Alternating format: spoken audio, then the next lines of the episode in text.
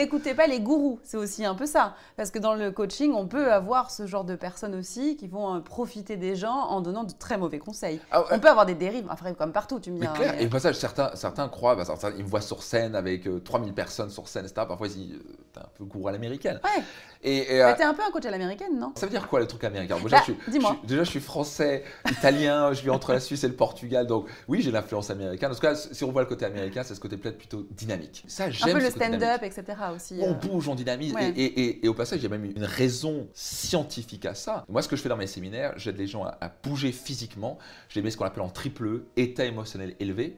Et quand on bouge physiquement, quand on se lève, on parle, on saute parfois, on va activer toute une partie de son cerveau, va déclencher surtout les émotions. Donc les émotions sont liées au mouvement du Ouais. corps.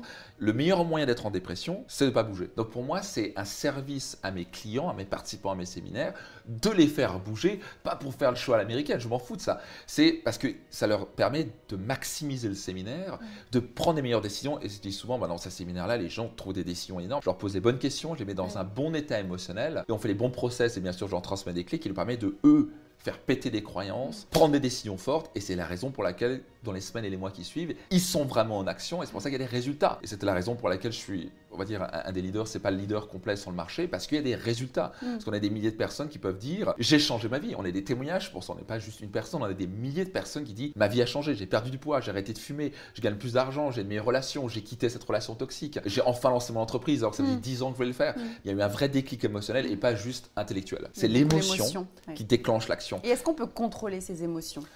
Est-ce qu'on peut contrôler ses émotions? Alors bien sûr, les émotions sont là, up and down, donc elles vont arriver, elles Il vont faut les monter, descendre. accepter. Il n'y a personne qui peut arriver à dire je vais jamais mettre en colère, ça va jamais exister. Par contre, on peut très rapidement transformer cette émotion de colère, par exemple, en acceptation, en respect, en écoute, en relaxation, en, en joie de vivre. Par exemple, on peut se poser une question pour gérer ses émotions, c'est c'est quoi le cadeau dans tout ça? Donc, Je me rappelle toujours, c'était un de mes clients euh, qui est dans l'équitation. Mm. Et qui est même un, un grand dans l'équitation et qui est tombé à cheval, qui se casse le poignet. Mm. C'est un Australien qui dit Where is the fucking cadeau? Et, euh, donc, et- et réellement, c'est ce qu'il a dit. Et ce qui veut dire, en fait, c'était, et pour lui, c'était immédiatement, il avait tellement appris ça, il y a un cadeau quelque part. J'aime bien dire, la douleur est obligatoire, la souffrance est optionnelle. Donc c'est ce que tu dis aux gens qui souffrent ou qui sont dans, dans la difficulté en ce moment, c'est d'accepter la situation, de chercher où est le cadeau, et après de développer une stratégie pour sortir de tout ça. Alors, pas de souci. Mais il y a des choses qu'on ne peut pas influencer. Mm. Il y a quelqu'un qui nous a dit quelque chose où il y a une séparation. Il se fait, OK, c'est fait, c'est fait. Ça sert à quoi de revenir en arrière? Il y a un pouvoir dans l'acceptation. Le fait d'accepter les choses, surtout qui sont passées, le passé, on peut rien y faire. Par exemple, quand je coach quelqu'un, je vais souvent lui faire verbaliser à voix haute, j'accepte que je ne pourrai jamais changer la situation. Et maintenant, c'est de dire quelle est la leçon dans tout ça Où est les cadeaux Et donc, c'est là où d'un coup, pour les gens qui souffrent, je vais surtout les inviter à, à cultiver la gratitude. Et ça, c'est vraiment vital. Et la gratitude, c'est quoi? C'est simplement se focaliser sur ce qui est merveilleux dans sa vie maintenant. Merci pour trois petits points. Et pour les gens qui disent oui, mais toi, c'est facile pour toi, Max, t'as une femme extraordinaire. euh, mais j'ai appris à être heureux. Ils ne voient peux- pas d'où t'es parti en fait, ils voient le max de maintenant, donc forcément ça fait rêver et on se dit je pourrais jamais l'atteindre.